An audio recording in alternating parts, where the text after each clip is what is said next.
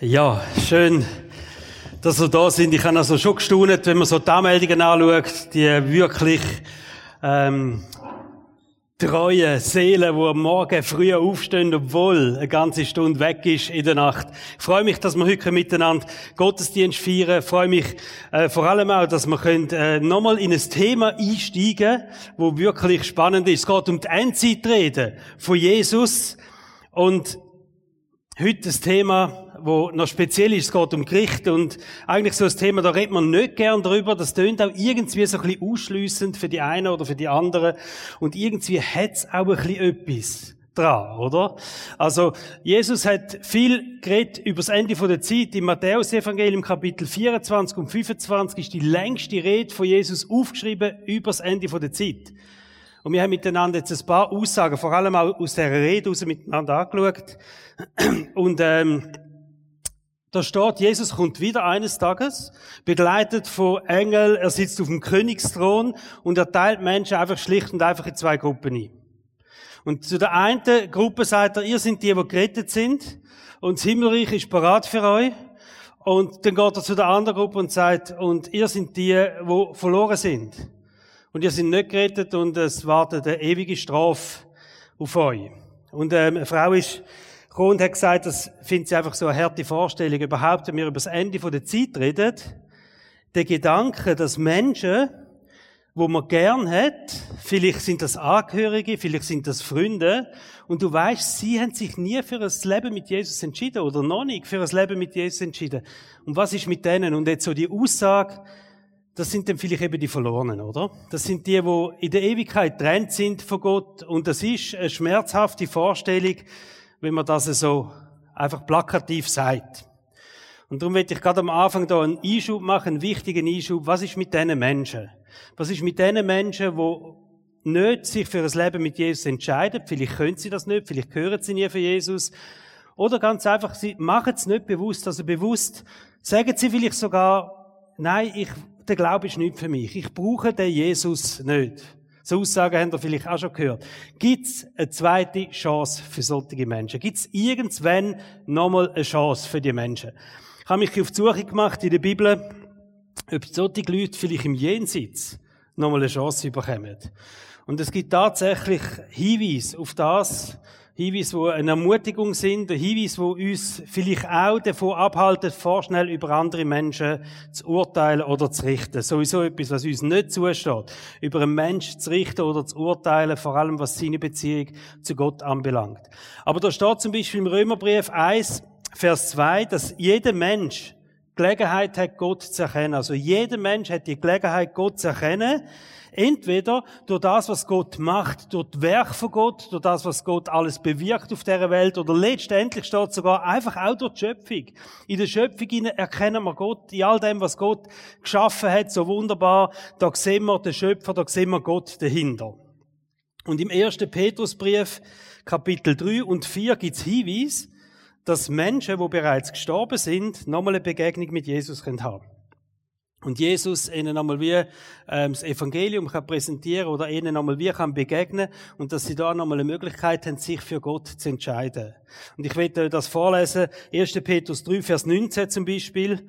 Da steht, so ist er, da ist Jesus gemeint, so ist er, Jesus, auch zu den Geistern in der Totenwelt gegangen um ihnen die Botschaft von seinem Sieg zu verkünden. Also es gibt für Jesus eine Möglichkeit, in der toten Welt nochmal sein Sieg, sein Erlösungswerk auch zu präsentieren. Und im Kapitel 4, Vers 5 und 6 steht, ähm, doch sie werden sich vor dem verantworten müssen, der bald sein Urteil über alle Menschen sprechen wird, über die Lebenden wie auch über die Toten. Und den steht, Deshalb ist auch denen von uns, die inzwischen gestorben sind, die rettende Botschaft verkündet worden. Obwohl sie, wie alle Menschen, sterben mussten, wollte Gott doch, dass sie bei ihm ewig leben.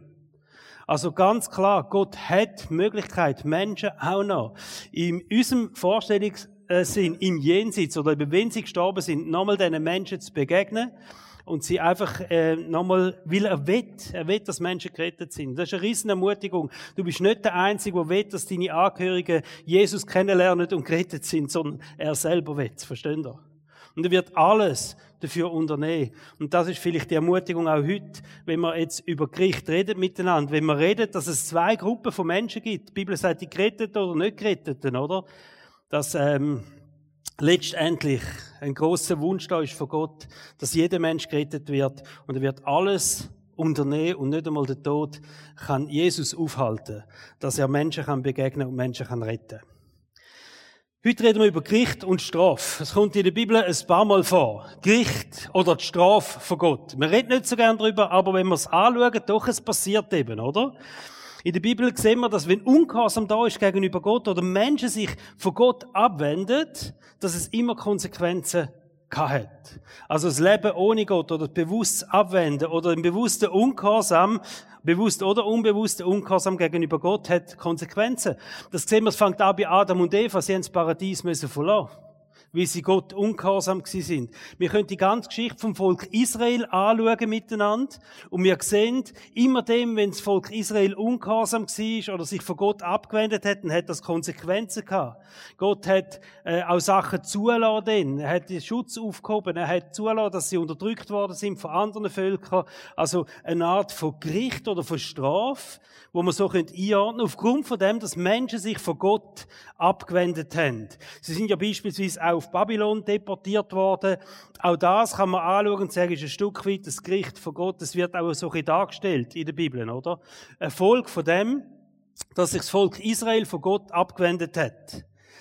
Und wir schauen das an, das Gericht im Alten Testament. Also im ersten Teil der Bibel, auch da sehen wir, es gibt verschiedene Gründe, warum ein Gericht gekommen ist oder warum Gott auch gestraft hat.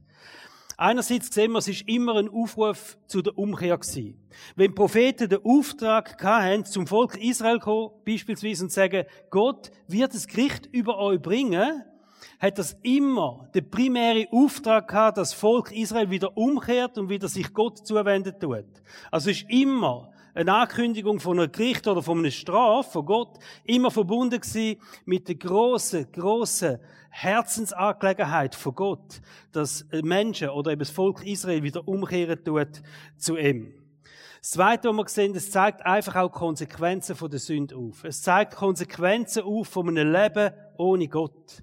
Also es ist halt nicht das Gleiche, ob man mit Gott lebt oder ob man ohne Gott lebt. Und es zeigt auch die Ernsthaftigkeit von dem, was Gott sagt.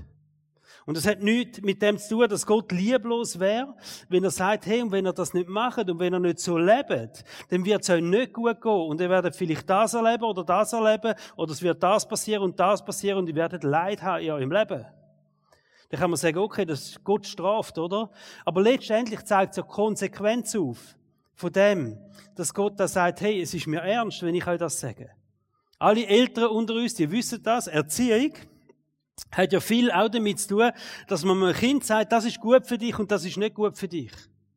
Und wenn du das machst oder eben nicht machst, dann passiert vielleicht etwas und du leidest darunter und darum wetten wir, dass das Kind sich in einem gewissen, in einem gewissen Rahmen bewegen tut und dass sich das Kind ein gewisses Verhalten hat.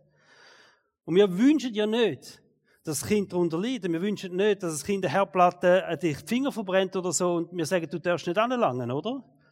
Aber wenn es es macht, dann verbrennt sich die Finger und es zeigt dann vielleicht auch die Ernsthaftigkeit von dem, was die Eltern gesagt haben. Und letztendlich, wenn wir das Ganze jetzt von uns Eltern wegprojizieren und auf Gott ähm, anschauen, dann müssen wir sagen, es zeigt ja auch die Heiligkeit von Gott der allwissende Gott, der letztendlich über unserem Leben sagt, was gut ist für uns, was nicht gut ist für uns, wo unsere Nähe sucht, wo Beziehung sucht und wo auch sagt, wenn er nicht in dem lebt, dann hat das einfach Konsequenzen. Also im Alten Testament, da sehen wir so ab und zu, dass vor allem im Volk Israel einfach eine Strafe von Gott oder das Gericht von Gott angekündigt wird. Im Neuen Testament hat das eine andere Form. Aber auch da sehen wir so Konsequenzen, in Form von einem Gericht ähm, auf eine andere Art. Ich lese euch das vor im Römerbrief Kapitel 1, Vers 18 und 31. 18 bis 31. Gott lässt aber auch seinen Zorn sichtbar werden. Vom Himmel herab trifft er alle Menschen, die sich gegen Gott und seinen Willen auflehnen.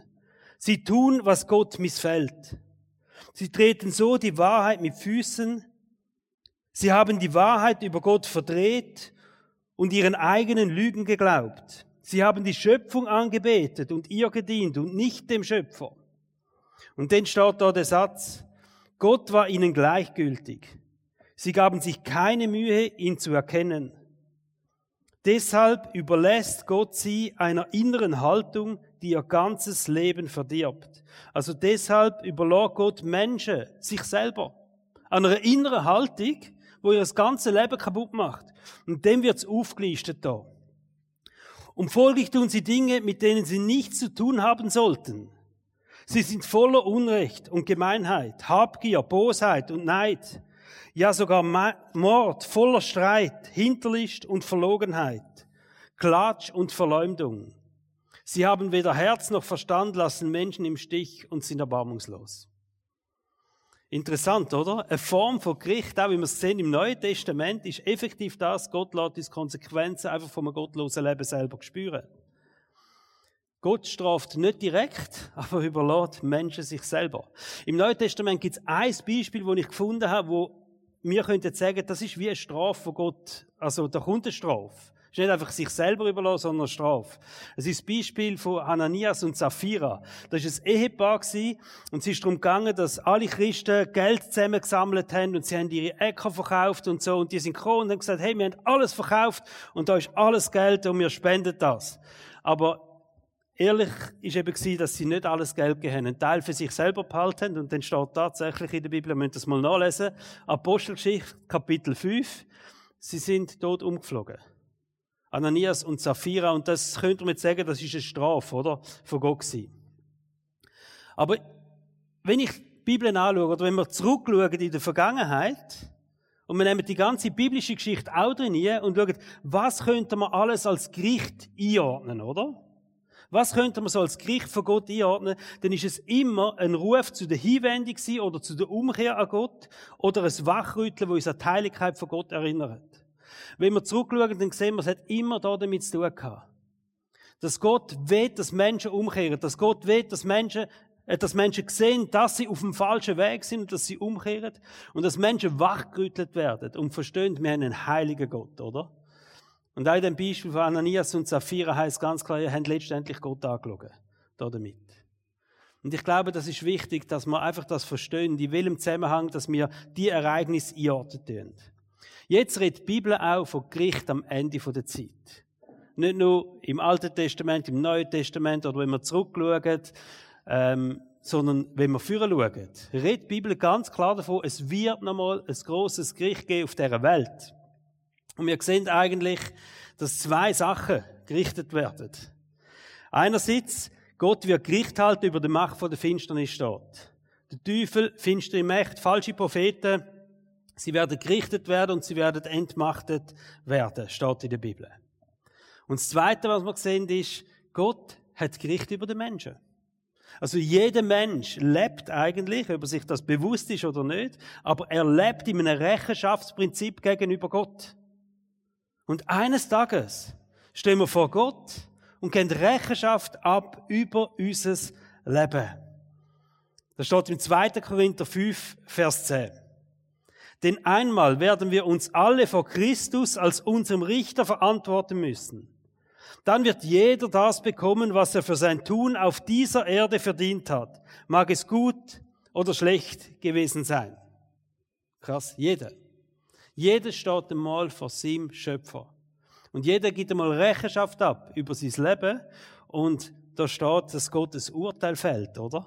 Wie ein Richter. Also Gott als Richter, Jesus als Richter. Und da fällt das Urteil. Wir alle zusammen sind irgendwann mal Rechenschaft schuldig für unser Leben. Und im Matthäus-Evangelium Kapitel 25, wo Jesus mit den Jüngern über Gericht redet, redet er genau über das. Er redet über den Moment, wo Menschen vor dem Schöpfer stehen und wo Jesus Christus über unser Leben urteilen tut. In der Bibel hat der Abschnitt einen Titel. Matthäus Evangelium Kapitel 25 ist das Vers 31 bis 46. Da steht vielleicht Titel das Weltgericht oder das Gericht. In meiner Bibel steht das Gericht als Titel.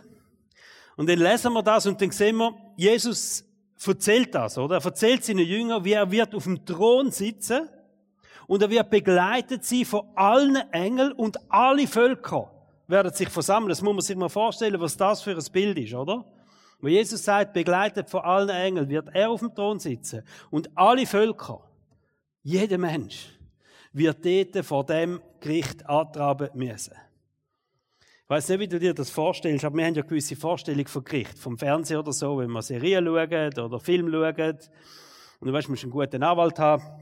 Und, ähm, und dann so ein Plädoyer, oder? Also der kann dann eigentlich, der probiert ja deine, deine Unschuld zu beweisen oder ähm, zu sagen, da ist er halt nicht ganz zurechnungsfähig gewesen. Sorry, das tut uns leid, aber da könnt ihr ihn nicht verurteilen für das. Oder ähm, das hat er halt in dem Zusammenhang gemacht oder das ist Notwehr gewesen oder was auch. So stellen wir uns vor, oder? Also mal Gericht bei Gott und da gibt es sicher Leute, die denken, ja, das wird so sein. Dann muss ich können sagen, ja, weißt, da habe ich nichts dafür, weil der andere hat zuerst und der hat mich verrückt gemacht und, und der ist da und da bin ich halt, äh, da bin ich nicht zurechnungsfähig gewesen, habe ich eine Flasche Wein getrunken vorher und da habe ich das gemacht und was auch immer, oder? Große Diskussion mit Gott über unser Leben. Und wo Jesus das erzählt und sagt, hey, dann werden alle Menschen werden vor dem Thron sein. Und Jesus, der Richter, sagt, aber es gibt im Fall dann keine Anhörung. Es gibt nicht eine Anhörung, wo du dich rechtfertigen kannst. Du musst mir auch nichts erklären von deinem Leben. Logisch, was wollen wir Jesus erklären? Jesus kennt uns. Versteht ihr? Jesus ist dabei gewesen bei allem, was wir gemacht haben. Er hat uns begleitet. Er ist da. Er steht über Raum und Zeit. Unser Leben ist ein offenes Buch von Jesus. Was wollen wir da noch groß etwas erklären oder so, oder? Und Jesus sagt darum, es gibt keine Anhörung. Kein Wenn und Aber. Nur entweder oder. Entweder gerettet oder nicht gerettet. Und er sagt, und ich werde Menschen aufteilen in so zwei Gruppen, oder? Und dann sagt Jesus, es wird sein wie äh, die Hirten, die haben einmal Schaf und Geissen miteinander gehütet. Aber am Abend, in der Nacht, wenn es kühl geworden ist in der Nacht, haben sie alle Schafe zusammengetrieben und Geissen und haben die auseinandergenommen. Auf einer Seite Geissen, auf die andere Schaf. Hat auch damit zu tun gehabt, dass Geissen ein bisschen mehr Wärme gebraucht haben, wie der Schaf. Und darum hat man sie in der Nacht anders in einer anderen Gruppe hinein Und Jesus sagt, es wird wie so sein, ähm, bei den Hirten. Wenn am Abend der Hirt kommt und die Herde nimmt und aufteilt, die Schafe und, und Geissen, oder? Die Leute haben sich das vorstellen. Und das ist die Frage, wer ist Schaf, wer ist ein Geiss? Und Jesus erklärt das jetzt, oder? Er sagt aber, es wird ganz klar sein, zu welchen das du gehörst. Am Tag vom großen Gericht ist es klar, zu welchen Menschen das wir gehören. Ich lese das vor, was Jesus sagt zu der ersten Gruppe. Dann wird der König zu denen auf der rechten Seite sagen, kommt her, ihr seid von meinem Vater gesegnet. Nehmt das Reich in Besitz, das seit der Erschaffung der Welt für euch vorbereitet ist. Denn ich war hungrig und ihr habt mir zu essen gegeben. Ich war durstig und ihr habt mir zu trinken gegeben. Ich war ein Fremder und ihr habt mich aufgenommen. Ich hatte nichts anzuziehen und ihr habt mir Kleidung gegeben. Ich war krank und ihr habt mich, ihr habt euch um mich gekümmert. Ich war im Gefängnis und ihr habt mich besucht. Und er dreht sich zu der anderen und redet auch zu der anderen Gruppe und sagt, dann wird er zu denen auf der linken Seite sagen, geht weg von mir, ihr seid verflucht. Geht in das ewige Feuer, das für den Teufel und seine Engel vorbereitet ist. Denn ich war hungrig und ihr habt mir nichts zu essen gegeben. Ich war durstig und ihr habt mir nichts zu trinken gegeben.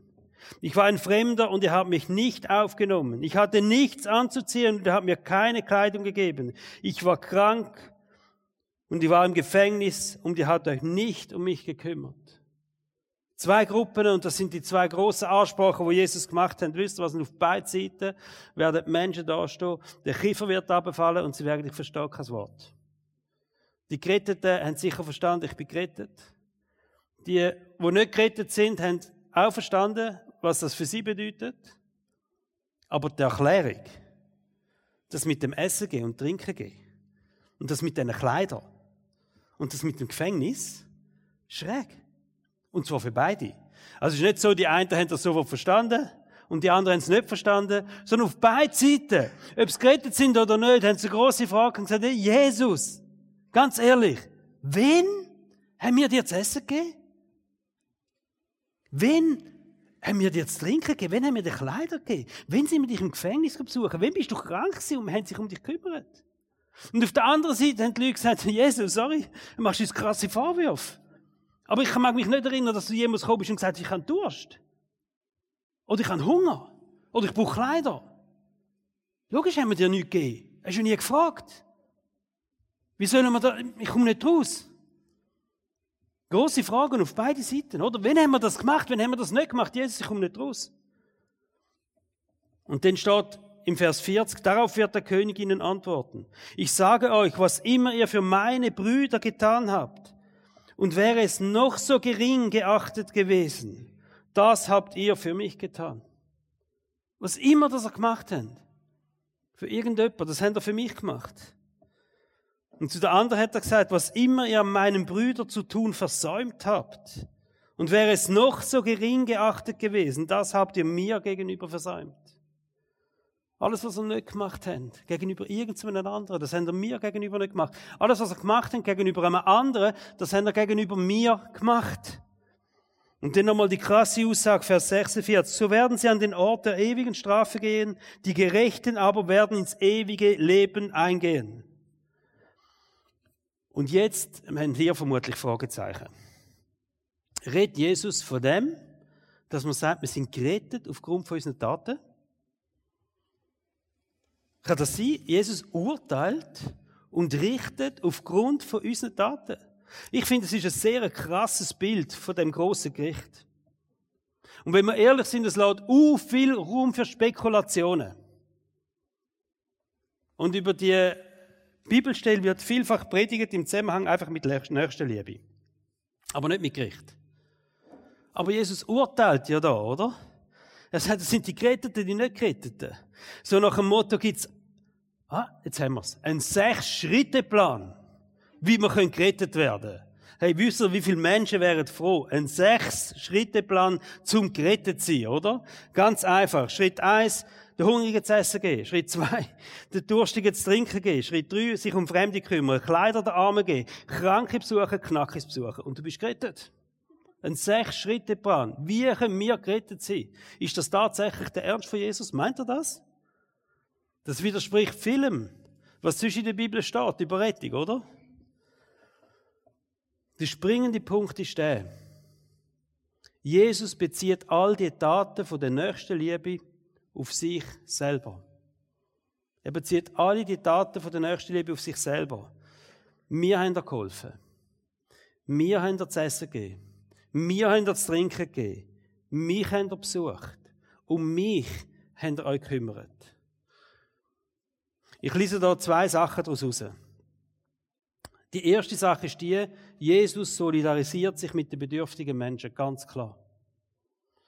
Jesus solidarisiert sich mit den bedürftigen Menschen. Das sehen wir auch in anderen Zusammenhängen. Dort, wo Not da ist, ist Jesus am nächsten, oder?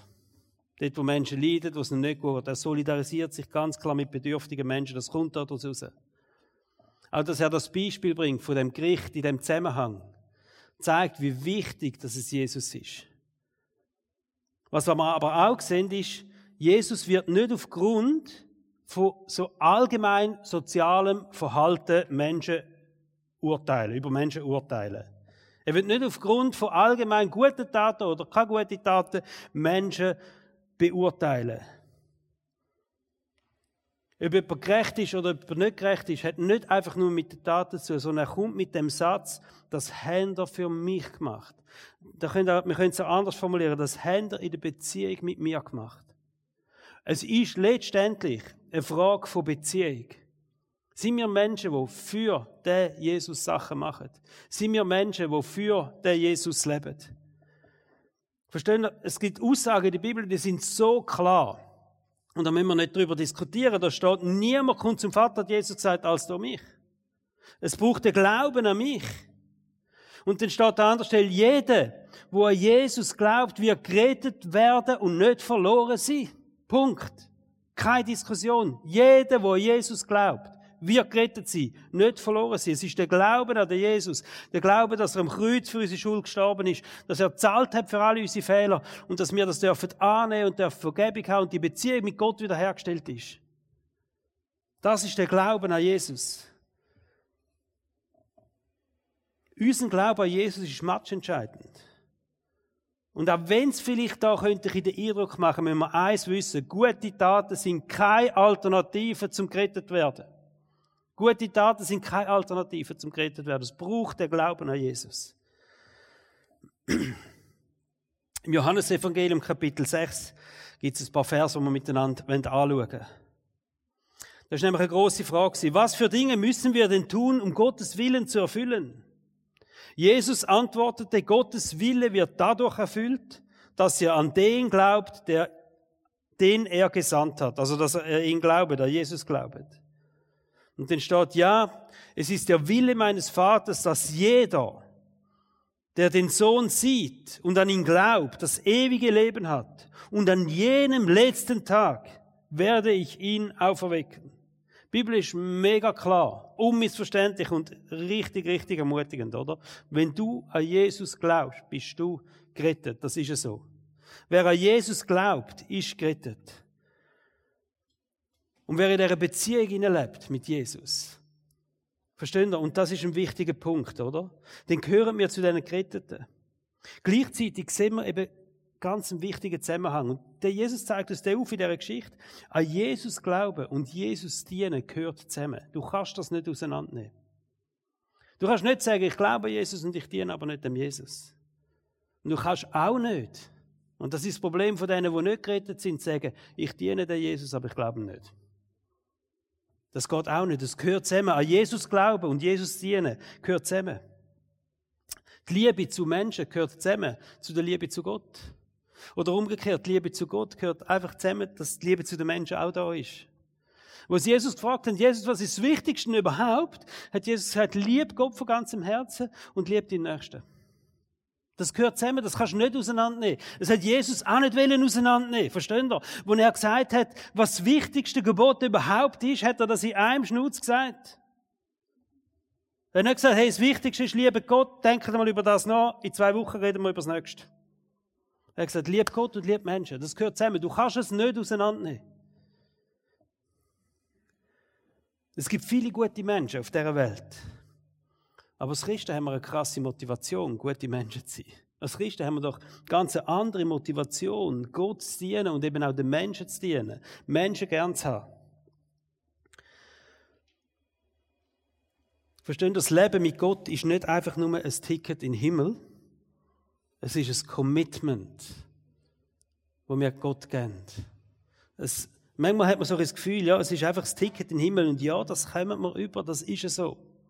Aber es ist mehr, es ist doch ein Ruf, es ist, es ist vielleicht mehr wie ein Ruf, es ist sogar eine Verpflichtung zu einem Lifestyle, dass man sagt, hey, wir dienen mit unserem Leben Gott. Das gehört dazu. Das können wir nicht auseinandernehmen. Steht in der Bibel, wir sind freikauft von der Sünde. Und jetzt Jetzt sind wir frei, Gott zu dienen. Also, Freikraft von der Sünde, ja. Und jetzt sind wir nicht frei, machen, was wir wollen, sondern jetzt sind wir frei zum Gott dienen, weil wir Freikraft sind von der Sünde. Römer 6, Vers 18. Denn ihr seid, ihr seid von der Herrschaft der Sünde frei geworden. Ihr könnt jetzt Gott dienen und das tun, was ihm gefällt. Das ist der Zweck von dem, oder?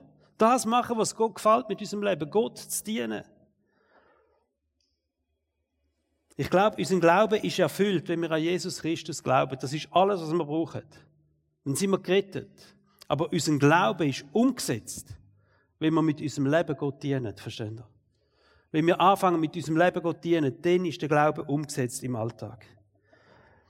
Jakobusbrief Kapitel 2, da ist über das dreht, über Taten. Was ist mit den Taten, oder? Was nützt es, meine Geschwister, wenn jemand behauptet, ich glaube, aber er hat keine entsprechenden Taten vorzuweisen? Kann der Glaube als solcher ihn retten? Ich frage. Natürlich kann er das. Wir sind gerettet durch den Glauben. Aber da kommt das Beispiel. Angenommen, ein Bruder oder eine Schwester haben nicht genügend anzuziehen und es fehlt ihnen an dem, was sie täglich zum Essen brauchen. Ist interessant, was er da für Beispiel bringt. Im Zusammenhang mit dem, was Jesus gesagt hat, oder? Wenn nun jemand von euch zu ihnen sagt, ich wünsche euch alles Gute, hoffentlich bekommt ihr warme Kleider und ihr könnt euch satt essen und ich werde noch für euch beten, dass es gut geht. Aber ihr gebt ihnen nicht, das mit dem Bett ist von mir, Anmerkung von der Redaktion. Ähm, aber ihr gebt ihnen nicht, was sie zum Leben brauchen. Was nützt ihnen das? Es nützt ihnen nichts. Und dann Vers 17, genauso ist es mit dem Glauben. Wenn er keine Taten vorzuweisen hat, ist er tot. Er ist tot, weil er ohne Auswirkung bleibt. Und dem Vers 18, wie willst du mir denn deinen Glauben beweisen? Wenn die entsprechenden Taten fehlen, und jetzt kommt, ich liebe den Satz, oder? Von Jakobus, wo er sagt, ich dagegen. Blöffsack, hä? Ich dagegen, sagt er. Ich dagegen kann dir meinen Glauben anhand von dem beweisen, was ich tue. Cool, oder? Das, mein Leben ist ein Ausdruck von meiner inneren Einstellung. Wenn ich in meinem Herzen die Leidenschaft habe, Gott zu dienen, dann mache ich das auch. Dann sieht man in meinem Leben, was ich für eine Leidenschaft habe. Das ist so. Du kannst mich beobachten und siehst, was hat er für eine Leidenschaft, was ist ihm wichtig, was ist ihm nicht wichtig, warum ich mache das in meinem Leben. Und jetzt kommt etwas Wichtiges in dieser Geschichte. Jesus beurteilt unseren Glauben nach dem Output von der nächsten Liebe. Das ist krass, oder? Jesus beurteilt unseren Glauben nach dem Output von der nächsten Liebe. Er beurteilt unseren Glauben nicht nach unserem theologischen Wissen. Er sagt nicht, hey, und ich sage auch, ihr seid die Geretteten, weil ihr habt in den Schriften hineingeforscht und ihr habt die besten Erkenntnisse und ihr wisst Sachen, hey, ihr wisst andere nicht, ihr seid dermaßen clever, ihr wisst so viel über den Glauben, darum sind ihr gerettet, das sagt Jesus nicht. Und er sagt auch nicht, Gott sei Dank, er sagt auch nicht, ähm, ihr habt keinen Fehler gemacht. Ihr habt ohne Sinn gelebt und darum sind ihr gerettet. Das sagt er auch nicht, Gott sei Dank. Er beurteilt uns nicht nach unseren Fehlern, nach unserem Versagen, nicht nach unserem theologischen Wissen. Für unsere Fehler und unsere Schuld ist Jesus gestorben. Sondern er sagt, das habt ihr gemacht. Das ist der Output von eurem Glauben in der Form von Nächstenliebe. Wo Jesus die zwei Gruppen gemacht hat, sind alle mega erstaunt gewesen. Die, die gerettet sind, sind genauso erstaunt gewesen wie die, die nicht gerettet sind. Und alle haben die gleich große Frage gehabt. Wieso beurteilt uns Jesus nach dem, was wir für andere, arme, bedürftige Menschen machen? Auch die, die nicht gerettet sind, haben auch die Frage gehabt. Verstehen ihr, die, die nicht gerettet sind, wenn wir es ehrlich sagen, die können gar nichts für Jesus gemacht haben, weil sie keine Beziehung zu Jesus haben. Weil sie nicht an Jesus glaubt haben. Weil sie ihn nicht angenommen haben als ihren Herr und Erlöser. Egal, was sie gemacht haben in ihrem Leben, sie haben es nie für Jesus gemacht. Ich habe einen Spruch gelesen, mega cool. Wo Glaube drin ist, kommt nächste Liebe raus. Wo Glaube ist im Leben von einem Menschen, kommt nächste Liebe raus. Und ich habe dann gemerkt, so die Darstellung über das letzte Gericht, wo Jesus sagt, die Geretteten und die nicht Geretteten, ist auch ein riesen Challenge für uns Christen.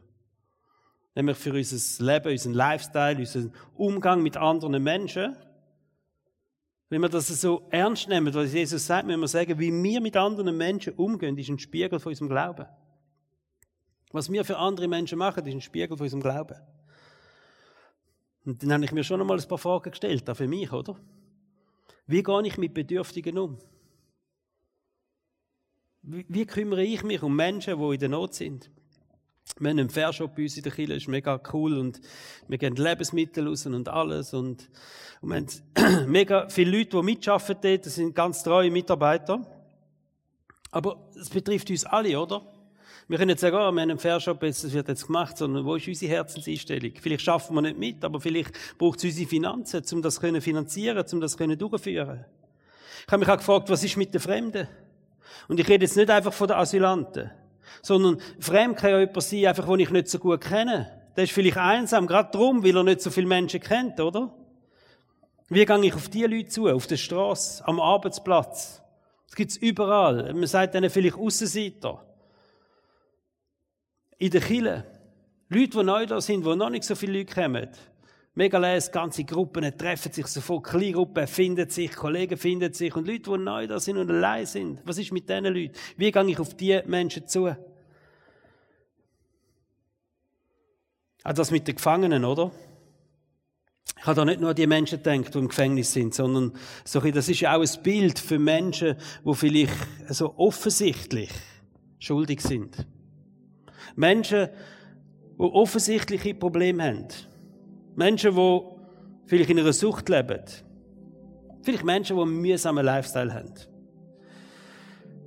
Wie viel Geduld und Liebe bringen wir für diese Menschen auf? Sind wir bereit, mit solchen Leuten auch noch mal eine Meile mehr zu gehen? Jesus hat gesagt, was immer ihr für einen von den Geringsten, steht in der Bibel, was immer ihr einen von den Geringsten gemacht habt, und bei dem Wort Geringsten sind wir Kinder in den Sinn gekommen. Und ich frage mich, wieso ist in jeder Kirche, das betrifft nicht nur uns, ich kann mit Pastoren reden, überall, welchen Bereich hast du die grösste Problem, Mitarbeiter zu suchen? Kinderbereich. Wieso? was immer für einen von den Geringsten gemacht haben, was immer einen für die Kinder gemacht haben, für die Gefangenen, für die Einsamen, für die Fremden, für die Bedürftigen, das haben ihr für mich gemacht, hat Jesus gesagt. Am Schluss von dieser Zeit gibt es eigentlich zwei Gruppen. Eins ist Urteil und Strafe und das andere ist Freispruch und Lohn. Urteil und Strafe oder Freispruch und Lohn. Und ich weiß, dass man so mit dem Lifestyle als Christ auf vieles auch verzichtet. Das ist so. Nächstenliebe hat einen Preis. Sich um Menschen kümmern, sich für andere Menschen zu investieren, ob das im privaten Umfeld ist, ob das im Job ist, ob das da in der Kirche ist, das kostet uns etwas. Wir investieren etwas. Wir investieren unsere Zeit. Wir investieren auch unser Geld. Und ganz ehrlich, das fehlt an einem anderen Ort. Also die wenigsten von uns sagen, hey Zeit, ich habe so viel Zeit, ich weiss nicht, wohin mit meiner Zeit. Ich weiß doch nicht, wohin mit meinem Kohle ehrlich du. Bin doch froh, kann ich da irgendwo hin spenden und etwas Gutes. Nein. Wenn es dir gleich geht wie mir. Die Zeit, die ich weggebe, die fehlt mir an einem anderen Ort. Das Geld, das ich weggebe, das fehlt an einem anderen Ort. Und ehrlich haben wir uns schon gesagt, lohnt sich das? Dann beobachte ich andere, die machen so ganz coole Sachen mit Finanzen. Und dann denke ich, nicht schlecht.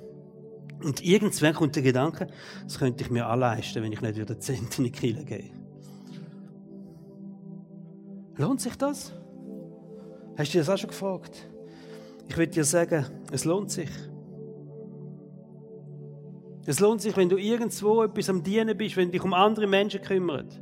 Ich weiß, es ist ein Arbeit flöten und du bist vielleicht irgendwie bei einem Nachbarn, bist irgendetwas am helfen. Ja, es geht ein Arbeit flöten, wenn du vorbereitet bist für Kids Church oder irgendetwas, ja. Am Sonntag stehst du früher auf, ich habe so einen Respekt vor unseren Bands, wo wir umgestellt sind auf drei Gottesdienste, jeden Sonntag. Verstehen ihr, die proben. Und die stehen am Morgen früh auf. Am 7. packen ihre Instrumente, fahren da hin. Und am Mittag am Eis gehen sie heim, sind todmüde und liegen ins Bett und schlafen mal drei Stunden. Und der Sonntag ist gelaufen. Lohnt sich das? Lohnt sich das? In der Bibel sagt, es ist nicht nur ein Freispruch, es ist auch ein Lohn. Es gibt einen Lohn im Himmel. Matthäus Evangelium Kapitel 6 sagt, wir werden mit allem, was wir machen, Schätze im Himmel sammeln. Schätze im Himmel sammeln. Oder im Lukas Kapitel 6, Vers 23, ist eine Ermutigung von Menschen, die entbehren wegen dem Glauben. Und da gehören wir vermutlich alle in irgendeinem Bereich dazu, oder? Und er sagt, freut euch an jenem Tag und tanzt, denn euer Lohn ist groß im Himmel. Korinther 3, Vers 8. Jeder wird von Gott den Lohn für seine Arbeit bekommen. Den Lohn, der einem zusteht. Ich habe im Konzept für Kleingruppen noch andere Bibelstellen. Eins, zwei, drei, vier, sieben andere Bibelstellen aufgeschrieben, wo es um den Lohn im Himmel geht. Das ist nicht einmal so per Excuse Aussage, die gekommen ist, sondern es ist eine Realität, dass Gott uns belohnt. Für das, was wir auf dieser Welt machen. Und der letzte Vers, und mit dem schließen wir die ganze Serie ab, wo wir jetzt kennen, die drei Sündig. Wir gehen ins letzte Buch der Bibel, das Buch der Offenbarung, Kapitel 22, ganz, ganz hinten, Vers 12. Jesus sagt, macht euch bereit. Ich komme schnell und unerwartet und werde jedem den verdienten Lohn geben. Amen. Kommen wir stehen auf und wir beten miteinander. Jesus, wir danken dir, dass wir dort zusammenstehen dürfen. Als deine Kind, als deine Kille. Jesus, danke dürfen wir gerettet sind im Glauben an dich. Danke dürfen wir mutig in die Zukunft schauen, auch wenn die Situation schwierig wird vielleicht, wenn es nicht einfach wird. Weil wir eine Zukunft mit dir haben, Jesus. Weil wir eine Zukunft haben in der Ewigkeit. Danke, dass wir dürfen Hoffnung haben in unserem Leben, wenn nicht mehr viel Hoffnung um ist.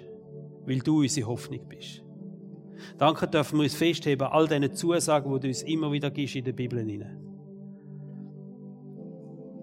Und ich bete dafür, Jesus, dass wir wachsam dürfen sein. Weil du kommst, du kommst vielleicht unerwartet. Und dann stehen wir vor dir. Nicht nur dir als Richter, sondern auch als unseren Erlöser und der Herr von unserem Leben. Und es wird auch der Moment sein, wo wir dürfen Alltag bekommen für alles, was wir gemacht haben. Jesus, und ich sage so schnell einmal, vergelt's Gott. Aber es ist ein tiefer Glaube dahinter, Jesus. Du bist der, der uns alles vergelten tut. Was wir für dich investieren, dann für dein Reich investieren. Und ich bete dafür, dass wir als Kirche nochmal dürfen aufstehen in dieser letzten Zeit. Nochmal dürfen vorwärts gehen und dürfen Reich Gottes bauen, wie wir es noch nie gemacht haben. In Jesu Namen. Amen.